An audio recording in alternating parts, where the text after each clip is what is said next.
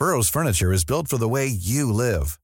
From ensuring easy assembly and disassembly to honoring highly requested new colors for their award-winning seating, they always have their customers in mind. Their modular seating is made out of durable materials to last and grow with you. And with Burrow, you always get fast, free shipping. Get up to 60% off during Burrow's Memorial Day sale at burrow.com slash ACAST. That's burrow.com slash ACAST. burrow.com slash ACAST.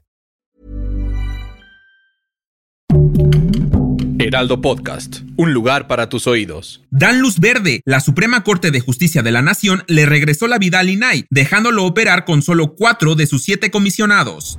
Esto es Primera Plana de El Heraldo de México.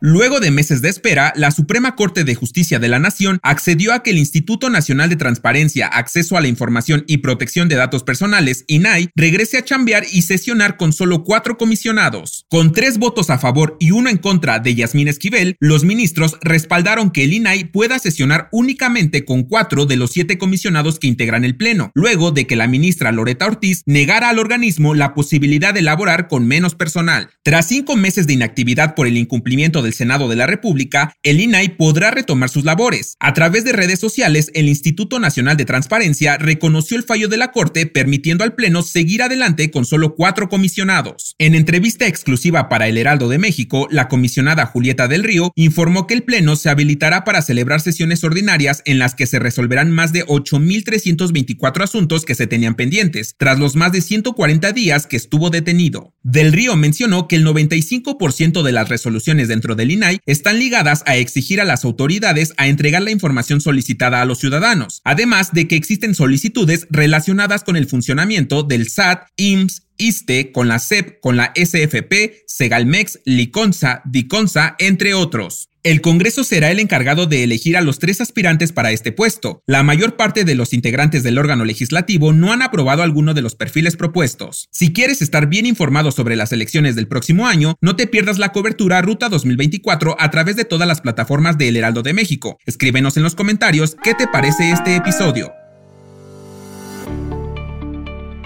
En la mañanera de este miércoles, AMLO recordó que el plan de tener una superfarmacia en la CDMX sigue en marcha, y si todo sale bien, en diciembre de este mismo año estará lista. Será una bodega para surtir los fármacos que hagan falta en algún estado de la República. El mandatario garantizó que el servicio médico que se brinde será mejor que el actual, además de que contará con hospitales equipados, médicos especialistas, operaciones, estudios y medicamentos gratuitos. La superfarmacia será un almacén con sede en la CDMX, que tenga todos los medicamentos del mundo, y si hay necesidad de conseguir más fármacos, serán traídos desde China, Francia y Corea. AMLO dijo que todo esto está siendo posible gracias a que se ha barrido a la corrupción. Este plan médico es parte del proyecto de consolidar el sistema de salud público en México, por lo que se pretende que a finales de este año 24 estados de la República cuenten con la implementación de IMSS Bienestar.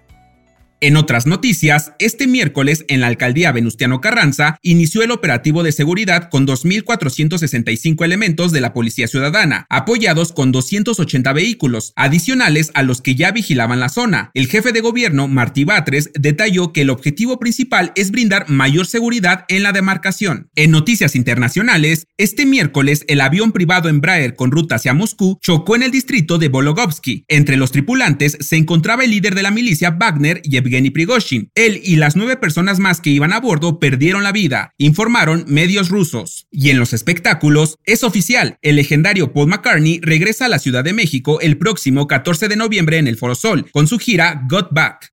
El dato que cambiará tu día. El síndrome de Tourette es un trastorno neurológico que se manifiesta antes de los 18 años y se caracteriza por tics en la cara, los brazos, el cuello, incluso en partes del tronco dorsal, y su duración es mayor a un año. Este síndrome es conocido por llevar el nombre del neuropsiquiatra francés, quien descubrió de manera exitosa este padecimiento a finales del siglo XIX. Estos tics son movimientos o sonidos repetitivos y rápidos que hacen las personas que lo padecen, y aunque quisieran, no pueden controlarlo de manera voluntaria es como si siempre tuvieran hipo, pero esto no es impedimento para que puedan realizar su vida de manera cotidiana. Yo soy Arturo Alarcón y nos escuchamos en la próxima. Esto fue Primera Plana, un podcast del Heraldo de México. Encuentra nuestra Primera Plana en el periódico impreso, página web y ahora en podcast. Síguenos en Instagram y TikTok como El Heraldo Podcast y en Facebook, Twitter y YouTube como El Heraldo de México. Hasta mañana.